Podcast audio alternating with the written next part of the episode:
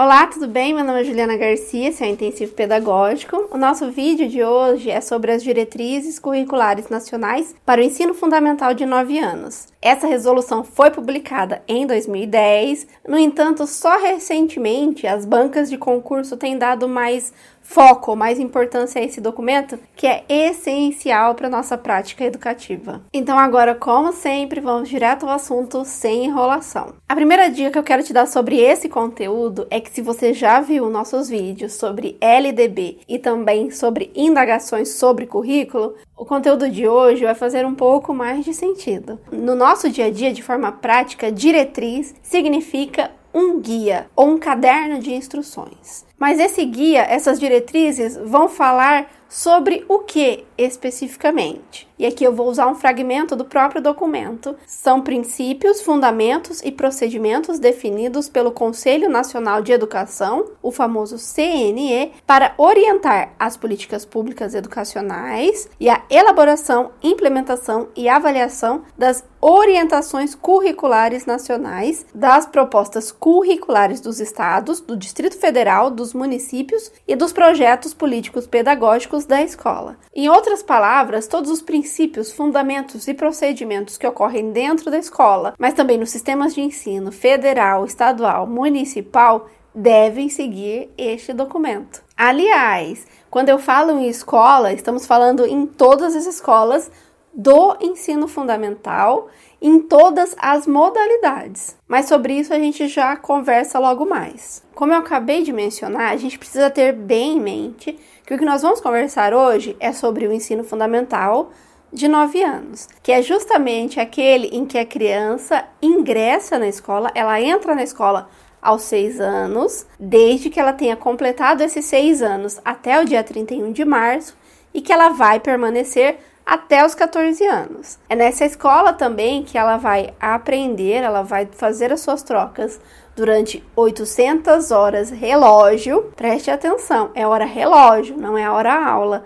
E também que ela vai permanecer durante 200 dias de trabalho efetivo. Mas você pode me perguntar: e o que acontece com a criança que não completar 6 anos até o dia 31 de março? Bem, ela ficará ou ela permanecerá dentro da escola de educação infantil e por isso ela vai vivenciar as diretrizes da educação infantil, que nós já fizemos um vídeo e eu vou deixar aqui nos cards. Mas é importante você saber também que há uma outra diretriz bem importante, que é a diretriz geral da educação básica, que ela vai incluir educação infantil, ensino fundamental e ensino médio. Essa diretriz ela é bem completa, ela possui 546 páginas, então é um documento bem complexo. Se esse vídeo chegar a 300 curtidas, eu posso trazer sim mais esse vídeo. Feito essas considerações iniciais, vamos começar a falar sobre os fundamentos da educação do ensino fundamental. Em legislação educacional, sempre que aparece essa ideia de fundamentos, nós temos que ter em mente que é quais recortes da legislação educacional esse documento vai falar que é prioridade dentro da escola. A primeira informação que vai aparecer no documento é justamente o que é a educação, qual é o direito que nós temos ao acessar a educação. Aqui o documento vai utilizar a citação da LDB, por isso ter em mente a LDB é importante, e ele vai falar que a educação é um direito público subjetivo, ou seja, do sujeito, de cada um e como dever do Estado, ou seja, do governo e da família depois, na sua oferta a todos. Lembre-se sempre, principalmente em concurso. Primeiro o investimento vem do governo e depois da família, mas são as duas instituições, não é só um e nem só o outro. Outras informações que são passadas aqui sobre o direito à educação é que ele é público, gratuito, com qualidade e não pode ter requisito de seleção. O que significa que na educação privada eles podem sim fazer uma prova para selecionar quais são as pessoas que vão ingressar ou não na escola. A educação pública, isso não pode. Toda pessoa tem direito a acessar a escola, mas não só acessar ter uma educação de qualidade também. Ainda sobre o direito à educação, o documento vai falar que educação é um direito inalienável. A LDB também já trouxe essa informação para gente. E a resolução também vai falar: o ensino fundamental deve comprometer-se com a educação com qualidade social, igualmente entendida como direito humano. E é bem importante aqui nós compreendermos esse termo que é tão polêmico: direito humano, que significa nada mais do que direito de todos de todos mesmo, não só daqueles que eu gosto, mas daqueles que eu não gosto também. Ainda sobre essa ideia de todos os seres humanos, o artigo 4 no parágrafo único, vai falar que o ensino fundamental deve ser capaz de assegurar a cada um, eu individualmente e a todos o acesso ao conhecimento e aos elementos da cultura imprescindíveis que não podem faltar para o seu desenvolvimento pessoal, eu como indivíduo, e para a vida em sociedade, assim como os benefícios de uma formação comum, independente da grande diversidade da população escolar e das demandas sociais. Em outras palavras, para que meu desenvolvimento pessoal, para que eu me torne um ser humano melhor, e também para o meu desenvolvimento sobre atuar dentro da sociedade sociedade,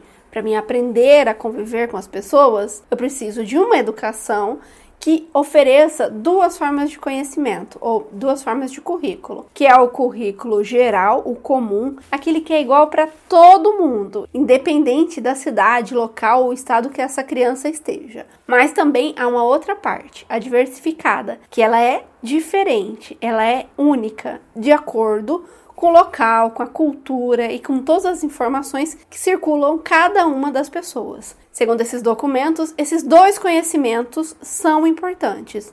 Mas a gente já vai falar mais sobre isso logo mais. Sobre o acesso à escola, sobre integrar a escola, o documento vai falar sobre um comprometimento, ou que nós devemos ter um comprometimento com as pessoas que precisam mais do nosso comprometimento. Mas vou mostrar nas palavras do documento a educação, comprometida com a igualdade de acesso de todos e especialmente empenhada em garantir esse acesso aos grupos da população em desvantagem na sociedade, será uma educação com qualidade social e contribuirá para dirimir as desigualdades historicamente produzidas eu vou contribuir mais com quem precisa mais de mim. Você deve ter percebido que o documento vai falar bastante sobre sermos pessoas melhores ou no desenvolvimento do potencial humano.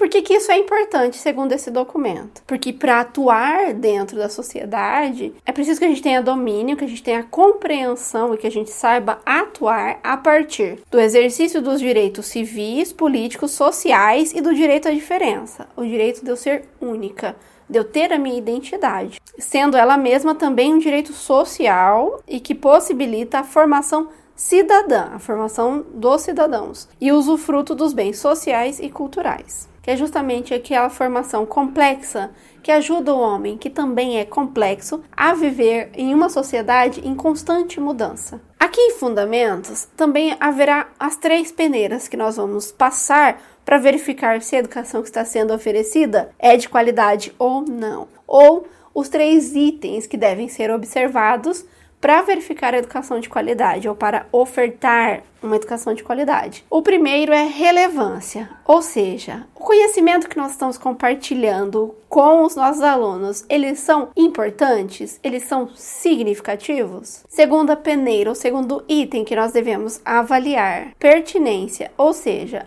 o conteúdo, as aprendizagens, elas são coerentes com as necessidades, com a cultura, com o desenvolvimento dos alunos e, por fim, equidade. O direito à educação é um direito de todos. No entanto, quando eu entro dentro da escola, além de ter esse direito igualitário, eu também devo ter um tratamento equitativo, individual, que respeite as minhas características, porque afinal de contas, somente se as minhas características forem respeitadas é que eu conseguirei obter resultados iguais. Sem isso, eu só estou reproduzindo a exclusão. Mas vou mostrar para você como é que o texto vai trazer essa mesma informação. Tratar de forma diferenciada o que se apresenta como desigual, tendo como objetivo obter desenvolvimento e aprendizagens equiparáveis, assegurando a todos a igualdade de direito à educação. Resumindo, a educação de qualidade, como um direito fundamental, é antes de tudo relevante, pertinente e equitativa. Além desses fundamentos da legislação do embasamento da nossa prática,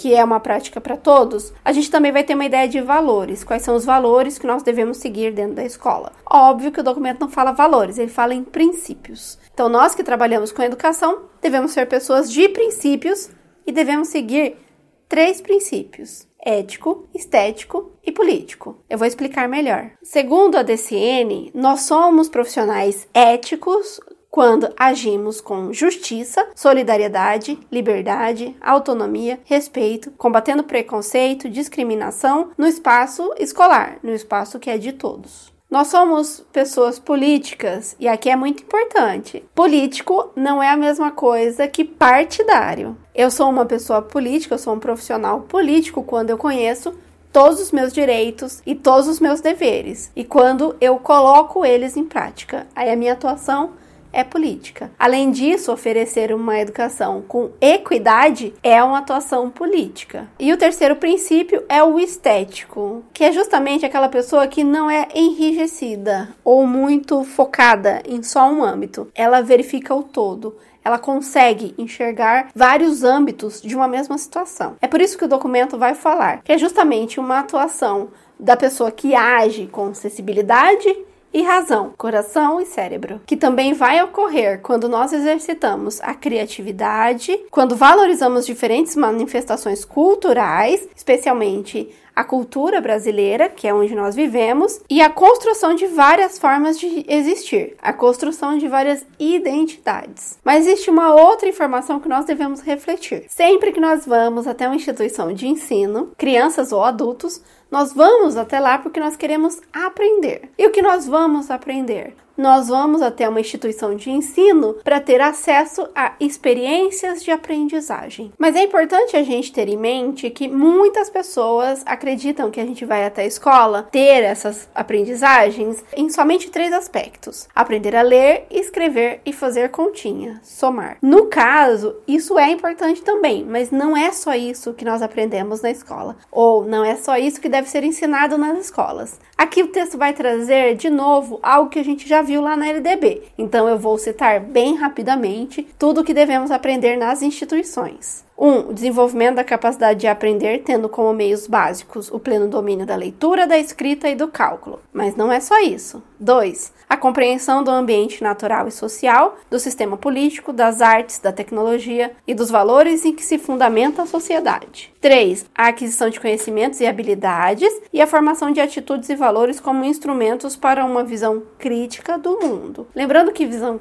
crítica não é uma pessoa que fica criticando todo mundo, mas é uma pessoa que consegue analisar todas as informações e tomar suas próprias decisões sem ir pela cabeça de ninguém. 4. O fortalecimento dos vínculos da família, dos laços de solidariedade humana e de tolerância recíproca em que se assenta a vida social. Além das experiências de aprendizagem, o documento também traz outros termos interessantes que devemos ter em mente e que vão falar especificamente sobre o PPP, o Projeto Político Pedagógico. E o que é que o documento vai falar? Ele diz que esse projeto político pedagógico, que é o documento criado por todas as pessoas da escola, em que são inseridos todas as características, projetos, informações e também direcionamentos educativos de cada instituição, todo esse trabalho ele se traduz, ele se materializa em uma proposta educativa. Mas não é só esse termo que será usado quando fala-se em projeto político pedagógico. Ele também vai falar em projeto educativo. Então apareceu os termos proposta educativa e projeto educativo.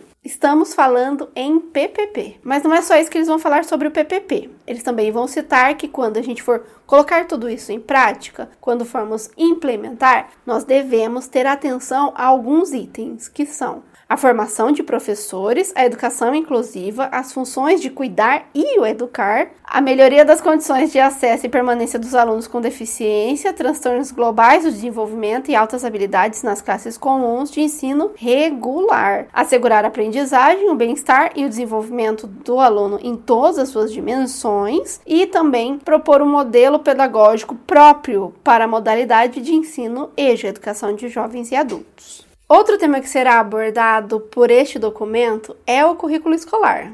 E aqui eu vou trazer exatamente as definições deste documento, que entende que o currículo ele é constituído, ele é formado por experiências escolares que se desdobram em torno do conhecimento, permeadas pelas relações sociais, buscando articular vivências e saberes dos alunos com os conhecimentos historicamente acumulados e contribuindo para construir as identidades dos estudantes. Vamos conversar um pouquinho sobre essa citação. Currículo escolar, ele tem três modelos normalmente: o oficial, que é aquele onde eu vou colocar todas as experiências de aprendizagem, todos os conhecimentos e práticas que os alunos vão aprender. Mas também há o currículo oculto, que é aquele que eu não cito, mas eu ensino pelo exemplo, eu ensino pelo não dito. E aqui ele também prevê esse currículo. E tudo isso para ele será importante porque vai contribuir com a formação das identidades pessoal, com a formação do eu o meu desenvolvimento pessoal. Outra informação importante sobre o currículo é o foco do currículo. Quando eu vou escolher o que será ensinado, o que, que eu devo ter em mente? E também, quando eu vou atuar, quando eu vou organizar esse conhecimento, para quem ele será organizado? Eu sei que na prática escolar, principalmente a desatualizada,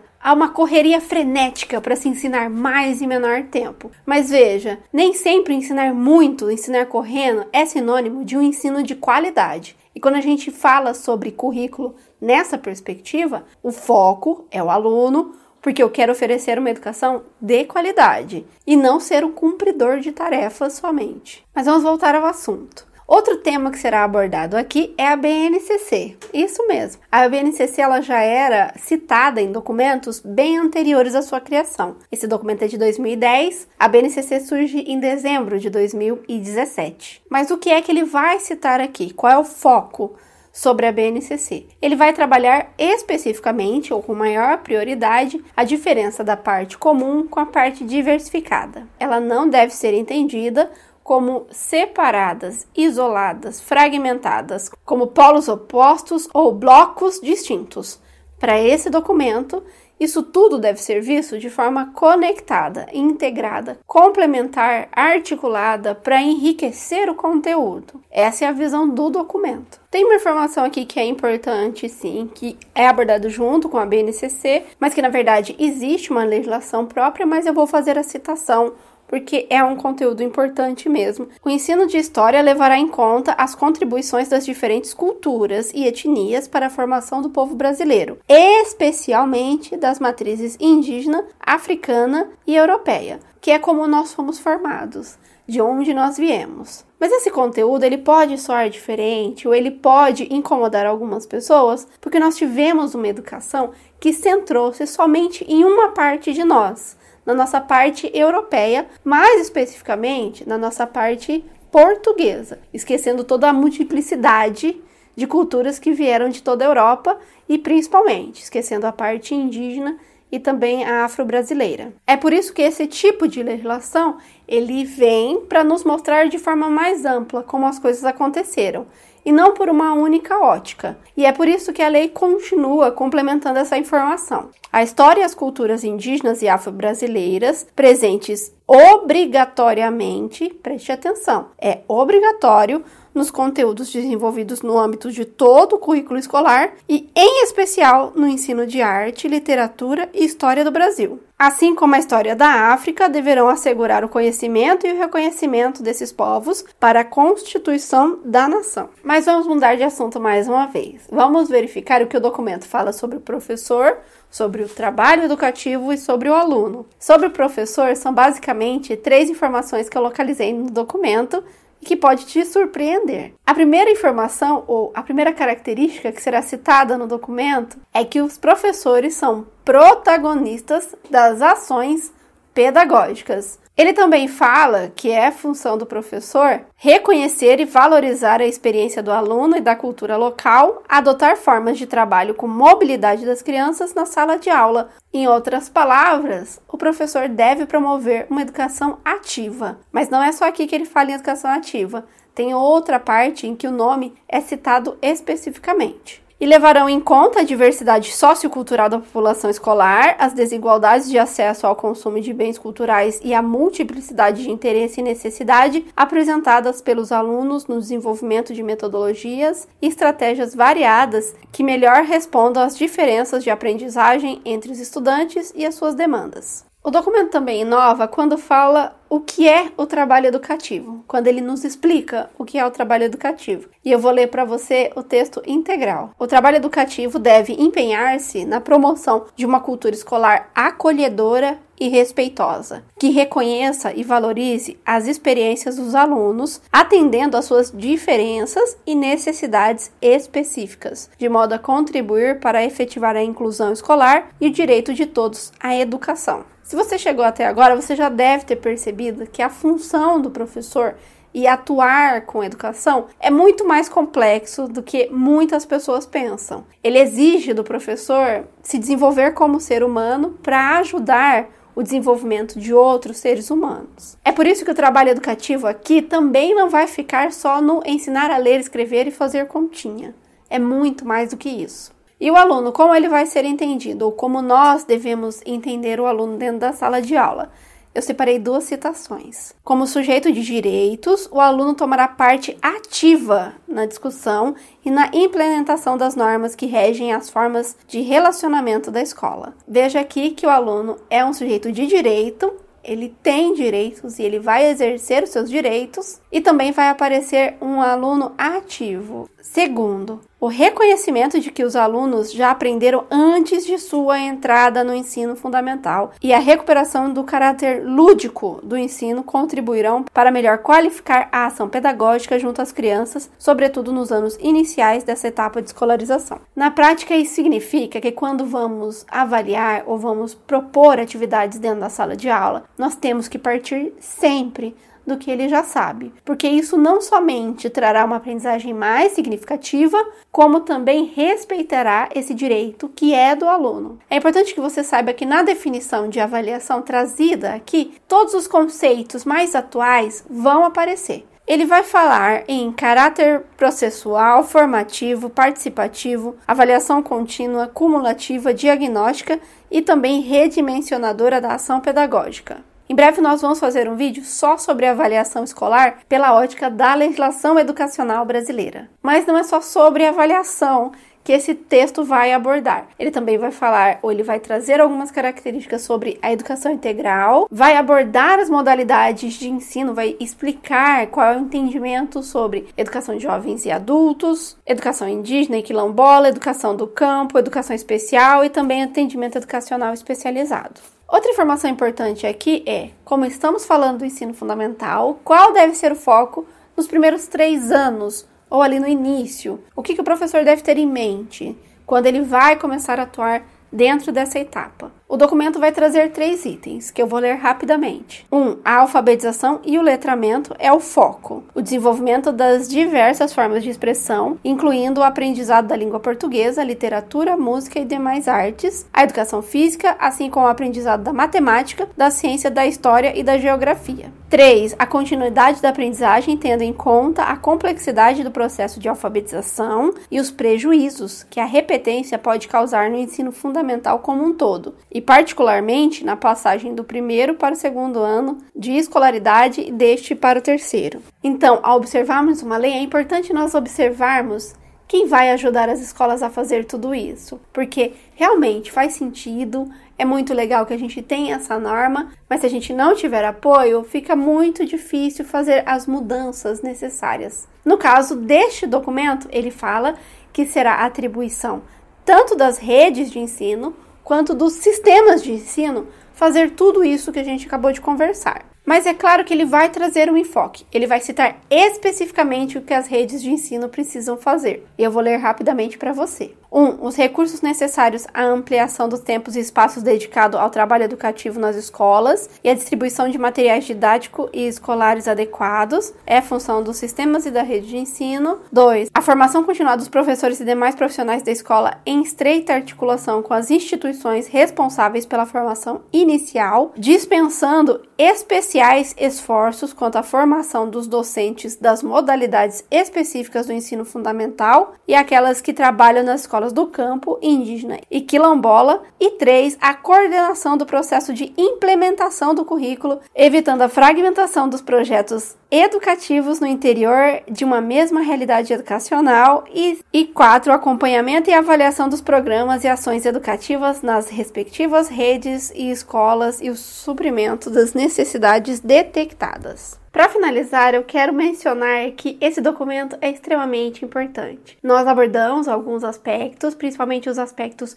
que são mais cobrados ou mais comentados, mas há algumas nuances que são importantes e que estão no documento também. É por isso que eu vou deixar no primeiro comentário o link para você ter acesso ao documento integral, o documento do MEC. Por fim, se você chegou até aqui, eu quero agradecer demais o seu apoio, você é muito importante para gente. Se ficou alguma dúvida, deixe um comentário, assim que possível a gente vai te responder com toda certeza. E não se esqueça que lá no Intensivo Pedagógico, na nossa plataforma, a gente começa agora a segunda parte, onde eu vou falar como é que esse conteúdo cai na prova, qual é o foco que você deve ter ao estudar esse tema e também separei 45 questões comentadas para você resolver e nunca mais ter dificuldade com esse assunto. Por hoje é só, um abraço e até a próxima!